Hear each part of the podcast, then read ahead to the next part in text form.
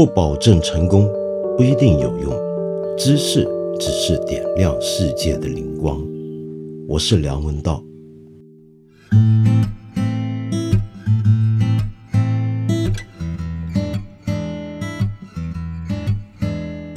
首先，我要道歉啊！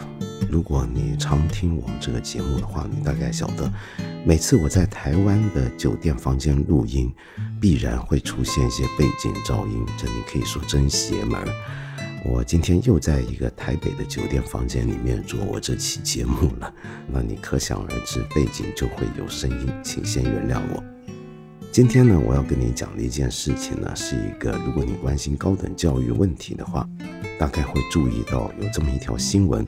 说的算是轰动世界高等教育界吧，主要呢就是美国的联邦司法部在今年的三月十二号的时候，就起诉了一批著名的美国名流，包括一些著名的艺人，以及世界各地的人，卷入了牵涉到耶鲁跟斯坦福等好几家名校的大学入学舞弊案件。那么中间呢？就有很多的伪造文件、伪造学生履历等等事件，也就是有一些家长耗费巨资，请了一些中间人去帮他们把自己的子女搞进这些名校里面。那么手段呢，就是虚构他们的过去的履历。那么其中呢，也有中国人的事儿。那么就上礼拜吧，这个事儿呢就开始闹得沸沸扬扬。主要就牵涉到有这么一位中国有名的富豪，山东步长制药的董事长赵涛。别搞错，这个赵涛可不是著名演员啊，呃，不是贾樟柯夫人赵涛，而是另一个赵涛，男性。那么就说他花了六百五十万美金，使得他的女儿赵雨思小姐能够进入斯坦福这样的一等一的名校。那么主要是透过虚构了他的一些履历，那么比如说说他曾经在帆船比赛运动有优异的表现，但其实他根本没有玩过。那么这件事情呢，就让很多人关注，这原来美国也有这种贪腐啊，而且还是这些著名的精英学校啊，没想到他们也会这么搞。我们不如来想一想一个问题，就没错，这件事是一个很明显的贪污腐败，就是你花巨款。然后用一个不合法的手段，让自己的子女去进入这些顶级的名校。所谓的贪污腐败，在这里指的意思是，这些学校它有一些规则，它有一些入学的门槛。那么你用了一些不正常的、非法的手段，让子女呢能够要不就绕过这些门槛，要不就为了要符合这些门槛而虚构了。一些自己的表现，那么让人以为你过了这道门槛。可是我的问题是什么呢？我的问题是，假如你真的能够符合那些学校的门槛，进了这个学校，那这公不公平呢？我们今天要谈的就是这些在全球都非常知名的美国顶级名校的入学的公平公正的问题。我们都知道，你透过这种贪腐手段混进去。这就破坏了他的公正，因为人家有规则嘛，你等于不跟规则来玩。但是，就算你跟他的规则玩，那么这种学校在社会上面是不是我们能够说它是一个有一个公正的规则？这规则本身公不公正，这就是另一个问题了。那我们这里所指的公正，是说这个学校的入学规则是不是对这个社会上面所有的人？不管你的阶级、你的背景、你的宗教信仰、你的主意，对所有的年轻学子而言，都是一视同仁的呢？好，这就是一个更大的问题了。事实上，这些精英名校一直以来都被人诟病，他们已经变成了一个权贵的俱乐部。如果不是全球精英的权贵俱乐部的话，至少。它是美国的精英的权贵俱乐部，这话怎么讲呢？是这样的，我们可以看看，在过去二十多甚至几十年来，就不断的有学者、有记者在做相关的调查，而且还出了很多的书。其中呢，有几本书呢特别值得注意。有一本书呢，是我在二零零六年一出的时候就看到了，这本书叫做《特权 （Privilege）：Harvard and Education of the Ruling Class）。翻译成中文就叫做《特权、哈佛以及统治阶级的教育》。那么这本书呢是有中文版的，作者叫多塞特。从那时候开始，又有一本书也非常有名，但这本书好像就暂时还没有中文版，叫做《The Price of Admission》。作者是 Daniel Golden，是美国的新闻界的权威普利策奖的这个大奖的得主。他本人也是一个哈佛的本科毕业生。那么，另外今天可以特别向你推荐的呢，则是一本书，有中文版本，而且在全世界，包括中国，都相当的畅销，也很多人评论呢，就叫做《优秀的绵羊》。它的作者呢是威廉·德雷谢维奇，曾经在耶鲁大学任教多年，后来实在看不下去就离开了。那么当然，他这本书呢谈的是对美国的顶尖名校的学生本身的不满，多于去批判这个体制的入学的公正跟公平问题。可是呢，这本书仍然有一些章节会碰到我们刚才所谈的这些问题。这个书里面怎么去讲这些入学问题呢？我不妨把其中几段有关的东西拿出来跟你说一下。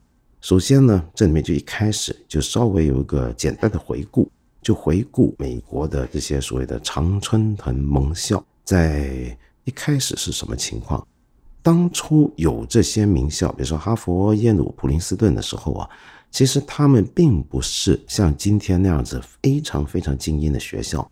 像哈佛最早就其实只是一个地区性的，在马萨诸塞州那边的一个地区性的一个乡村感觉的学校。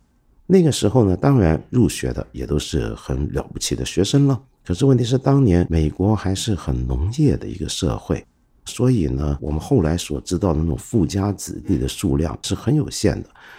它是直到美国有了铁路，把全国的经济打通，成为一个全国经济，然后逐步工业化之后，这些学校才逐步的转型往名校的方向走。什么叫做名校呢？就是第一，他收的学生都是精英学生，学生出来之后又会在社会上面占据一个很显要的位置，你甚至可以说是统治阶级。那么这种学校，我们一般都说它是名校，就绝对不只是它成绩好那么简单。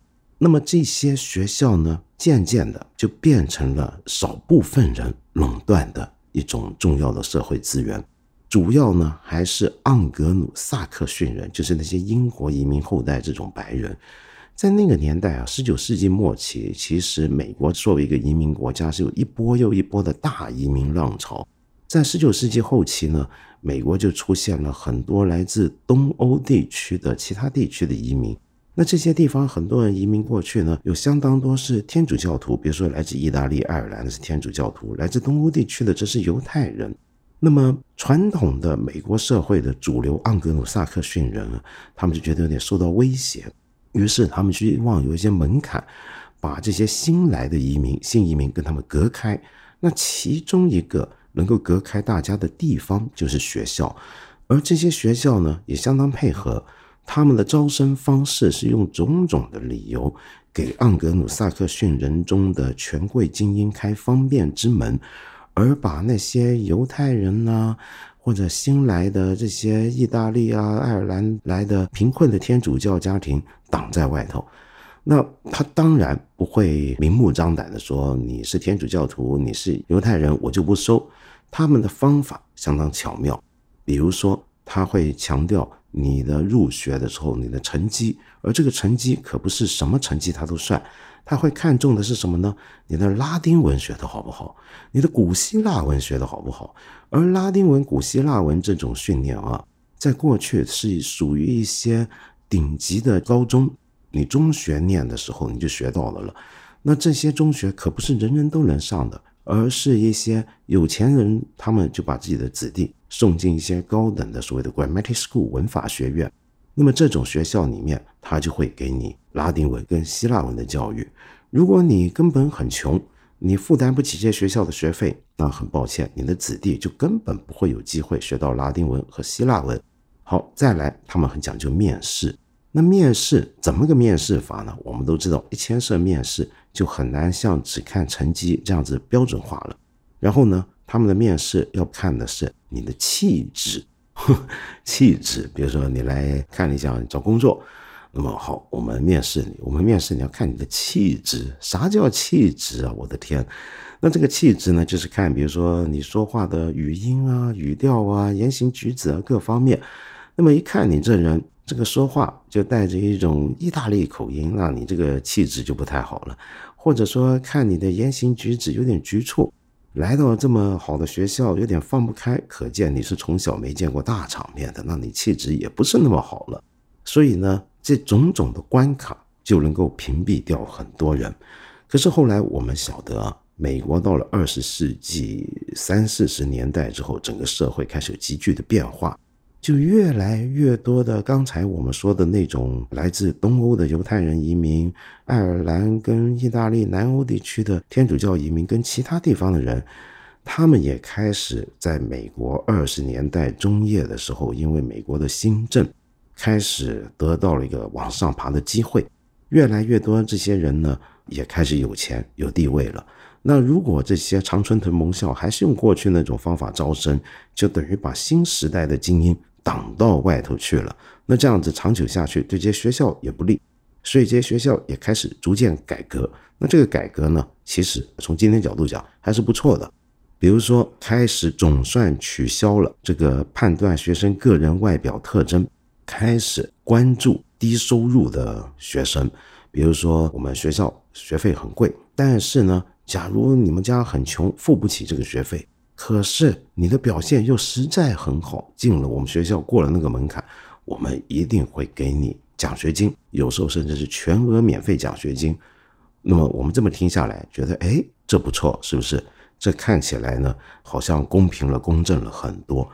然而，我们再回头想想。事情是不是那么简单呢？不一定。我们都晓得，要进入这些名校，你还不只是成绩要好。比如说，成绩要好的话，今天一般都是要考 SAT。那 SAT 你固然要考得非常好，这你可以说是很公平的，就大家一起去考试嘛，不一定保证有钱人家的孩子 SAT 的成绩就会特别好。可是问题是，接下来他不只看成绩啊，他还要看你有没有一些校外活动。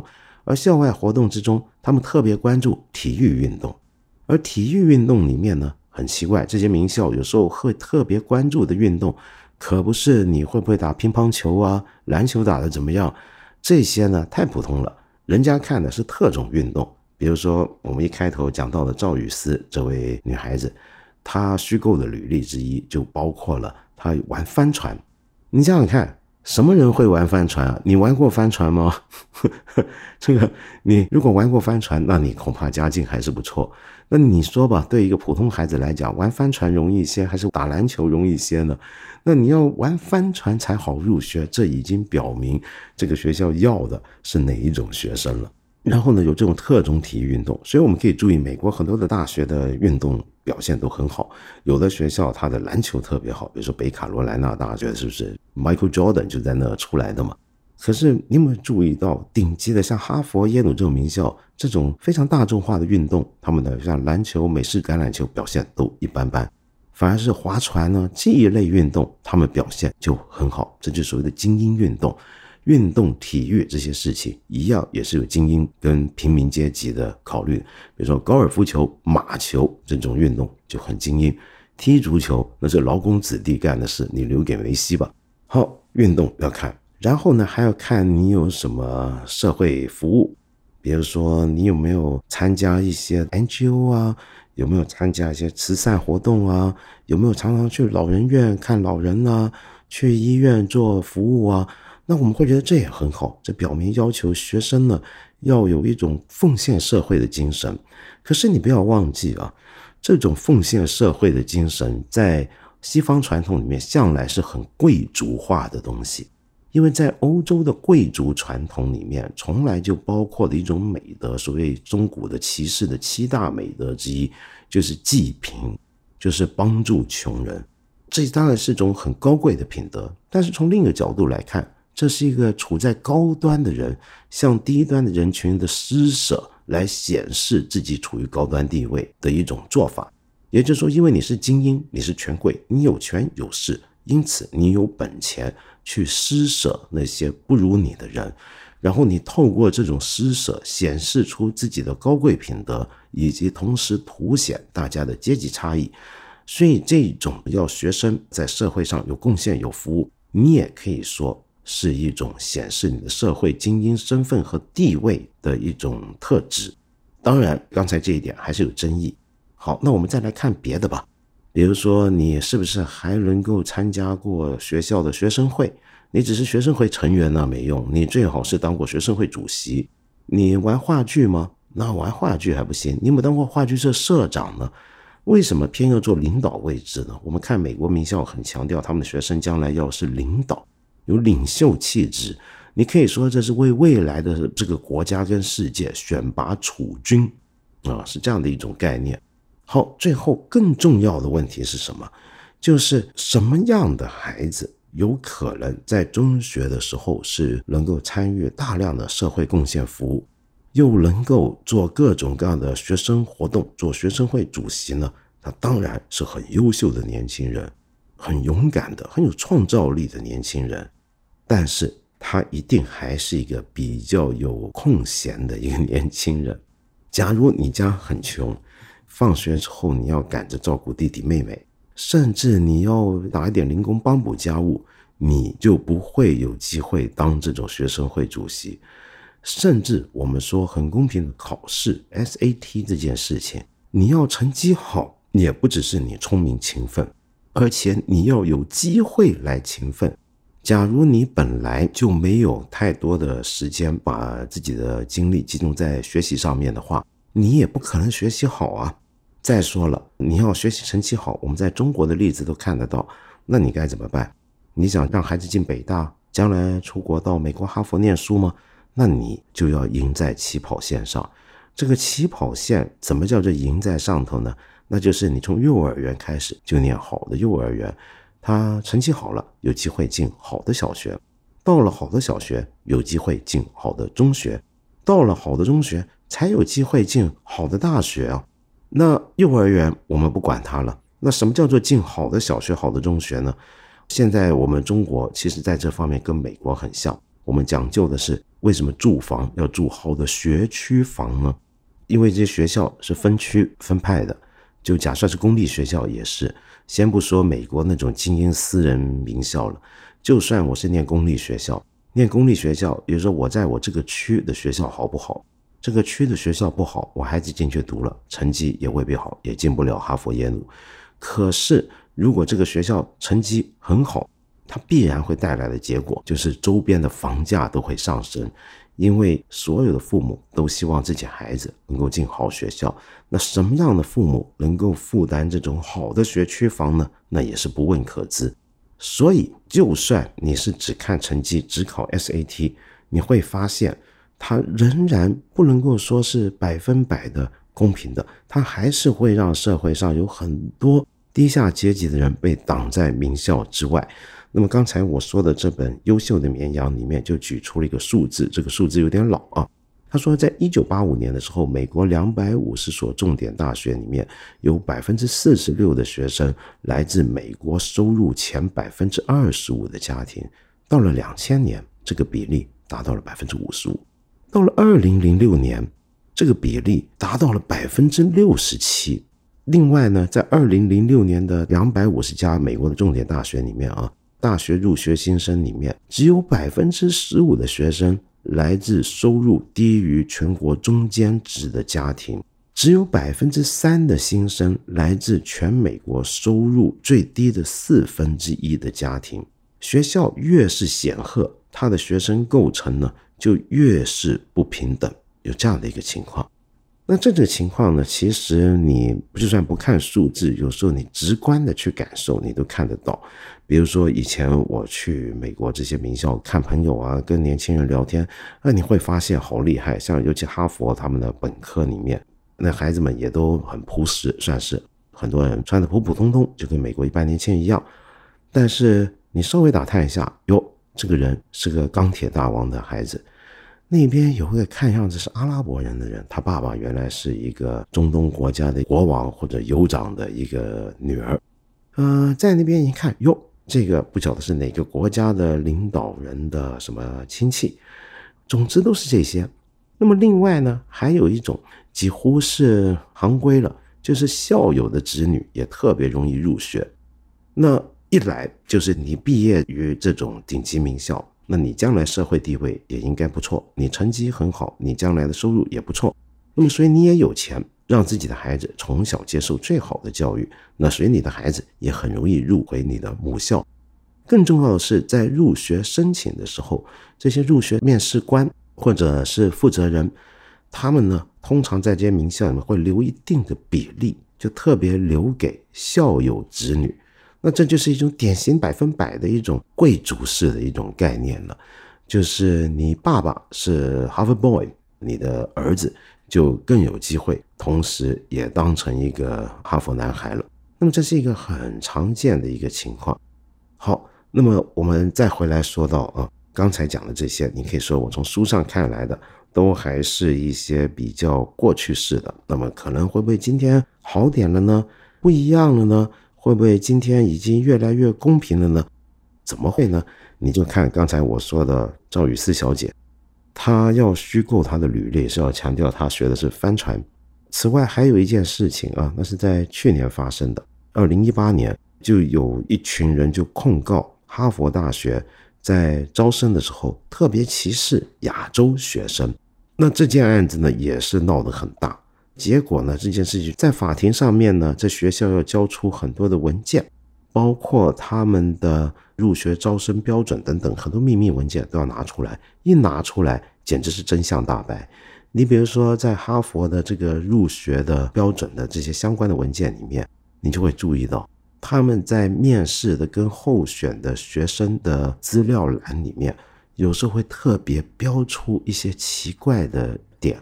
这些点，他当然没有很明确的说你拥有这些点我就收你，但是标出这些点，而且做个特别的标示，比如说上个颜色，就说明了这些东西会被考虑或者形成暗示作用的。什么点呢？比如说有这么一点，就这个学生他的家长承诺。会为一栋大楼出资啊，然后呢，另外一点就是他的家长拥有一些可能会到我们学校手上的艺术品收藏啊，那么有这样的一种点会被列出来的。OK，所以你因此就可以看到这个学校他在考虑收生的时候，其实真的是可以用钱搞定的。只不过这个钱你给错了地方，你给一个中介，这个中介帮你孩子虚构履历，就成了赵涛他们那样子，这叫做贪污犯法。但是，假如你是拿一笔钱直接捐给这个学校，哎，这就是一个合法的可能进入这个学校的一个机会了。呃，事实上，在这个行业里面，很多人都晓得，在这种美国的顶级名校，你如果是头号捐款人，就你捐捐个两千万。给这个学校盖座楼，做做什么？那几乎就同时保证你的孩子就没问题了。好，那我们最后的结论是这不公平。可是为什么这些学校要这么做呢？这种不公平有什么好处呢？其实这就像我们节目一开始讲的，这就像个俱乐部，这是一个入场券。你在这个学校里面，如果同学们都是这种有背景、有家世的人，那么同学在这里就会形成一个不错的精英圈层的网络。有点像我们加入私人会所，或者像有些企业家或者 CEO 喜欢去上 EMBA，上学是其次，搞关系、认识人有时候一样重要。那么从这个角度来看，你可以说这些学校就是这么一回事儿。那么当然，你可能会说我太阴谋论了，太危言耸听了。事实上，我要表明我的态度，我对这些学校没有任何歧视。我认识很多朋友来这些名校，我还有一些朋友在这些名校教书。从学术水准来讲，我们都承认他们是好学校，但是我想说，它是好学校之余，并不表示没有这个月亮的阴暗面。如果你感兴趣对这个话题，你还可以去看很多的社会学家的研究，尤其教育社会学。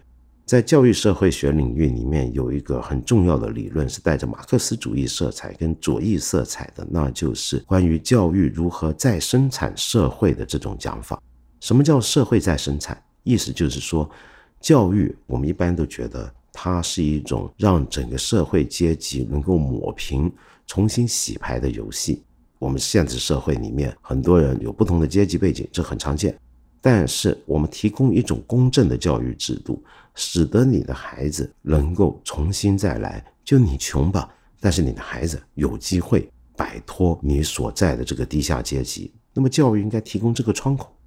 可是呢，教育作为社会再生产理论，说的是相反的现象，就是它不止不抹平这个社会差异，不止不重新洗牌这种阶级的构成，它反而是重新制造、延续甚至强化已有的阶级跟这种种的背景差异。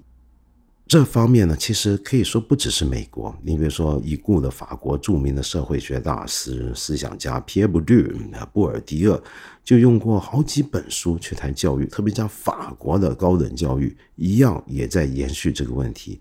那日本也是一样，因此我们就可以回头了解为什么我们前阵子跟大家介绍的日本东京大学的入学典礼上那次著名的演讲。就提醒这些精英学子，你进来不一定是你特别优秀，可能只是因为你幸运，只是因为你的背景，你有某些条件，而这个世界上并不是所有人都能够这么幸运。之所以会这么讲，背后的理由就在于这种残酷的社会现实。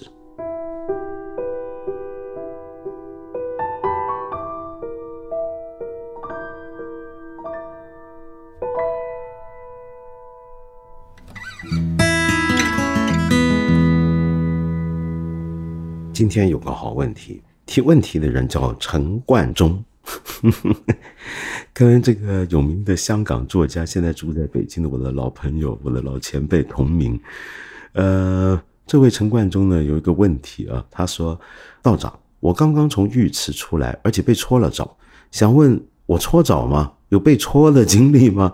然后呢，你居然从搓澡想到了地狱黑。”感觉现在中国地域黑很严重，比如说社交媒体发出某个不文明的视频，视频中不文明的人说着一口流利的东北话，那么评论里都不用想的充斥着各种黑东北人的留言，五花八门，有些真的是为了黑而黑的那种，有些这是要点赞满足自己的那种，不知道国外有没有这种地域黑，有没有像中国这样？你想问我怎么看这种问题？更重要是我有没有解决这种地域黑的办法？那你说前几天看了《绿皮书》那部得奖的美国电影，你觉得好看，挺好看，但似乎没有找到中国特色地域黑的答案。那么希望我能够回答你的问题。好的，陈冠中。呃，我搓过澡，但是我一点都不享受，所以我很少去搓澡。事实上，我不太做任何的 SPA 跟按摩，我不太喜欢被人去那样子搞我的身体，去去摸我啊什么的，我有这种怪怪的这种感觉，呃，所以很抱歉。我好奇就是你怎么会从搓澡想到了地狱黑？你搓澡的时候遇到了地狱黑，还是你搓澡的时候，嗯，听到他们在讨论地狱黑呢？这个问题是我好奇的，你有机会告诉我好不好？好，那么说回地域黑啊，呃，的确，中国有各种各样的地域黑。你比如说，就拿香港来讲好了，我在香港，呃，在香港呢，就常常看到各种社交媒体就出现了一些来香港的，呃，内地的大陆的游客的各种的事情，比如说。呃，不排队啊，插队啊，呃，随地丢东西、吐痰啊，然后动不动就开始闹起来啊，甚至打人啊，这些事儿在香港几乎是无日无之的。那么这个时候呢，总是有一批人就出来说：“你看大陆人就怎么样怎么样怎么样。”那么这都是一种地域黑。你要知道，对香港人而言，整个大陆就是一大块，他基本上不会分你是东北来的、湖南来的、上海来的还是北京来的，分不出来。那么，所以从这一点，你可以开始注意。就有时候这个地域黑的前提是无知，是对于一块地方到底什么叫做一块地方，那块地方有什么人，那块地方的人是不是都有某种表现，对这些其实是没有概念，只有一种模糊的印象。东北人之所以今天常常那么容易被黑的前提，我们不要去问东北是出了什么问题，是不是东北人有什么问题，我们首先该问什么叫东北。呃，东北有那么广大，有那么多地方，有那么多阶层，有那么多种人，你怎么能够用一个“东北”两个字就去涵盖以及浓缩整个东北的所有的人呢。这是一切地域黑，乃至于一切典型偏见的一个前提问题。好的，那么我们中国其实现在流行黑东北，不要忘了，曾经有一阵子是黑的是南方，尤其是广东。我记得很多年前我看央视的时候，一直有种感觉，觉得我们广东人被黑简直是天经地义的事情。有好几年，比如说我们春晚里面有很多的节目是拿方言开涮的，一般呢被笑话的方言呢都是我们广东人，那我们广东人普通话不好嘛？可是如果一个节目里面有一个人像赵本山这样名正言顺的用东北话讲，我们都觉得没问题。所以我觉得东北黑对我这个香港人、广东人来讲很特别，为什么呢？因为我以前一直有个印象，觉得东北简直是正统，是中国文化的正统。你 比如说，呃，在所有的央视很多大型节目里面，就东北的那种段子文明简直是大行其道。就一个人出来口抄东北话，我们就觉得好笑，同时呢，我们也不觉得那是个问题。那相反的，我们南方这些被黑呢？反而更常见，觉得东北才是被国家媒体机构支持的正统？到了现在，忽然轮到东北黑，这也就是风水轮流转。呃，当然，这种地域黑说典型偏见是有问题的。很可惜的是，它很难避免，而且是不断的被转来转去。这个世界上面，其实所有地方都有这种地域黑，任何国家、任何时期都有。有趣的是，这个被黑的对象是会不断的被轮转的。曾经有段时间，在欧洲，德国人被人是瞧不起的，说德语的人。呃，现在大家则反过来认为，在意大利的人，在南欧的人，有时候会被黑，会被歧视的。呃，所以这个呢，我们也只能说，呃，你今天黑我吧，我们隔十年、二十年看看你怎么样。我们可以这么来想。好，那么然后你说绿皮书，绿皮书好像不是那么的地域黑吧？绿皮书主要是关于种族歧视跟族裔歧视的问题，当然也有地域问题了。就是我们看到在这部电影里面，美国当年其实到现在都是越南方越有些地区它就越保守，而保守就包括了种种的种族歧视的保守。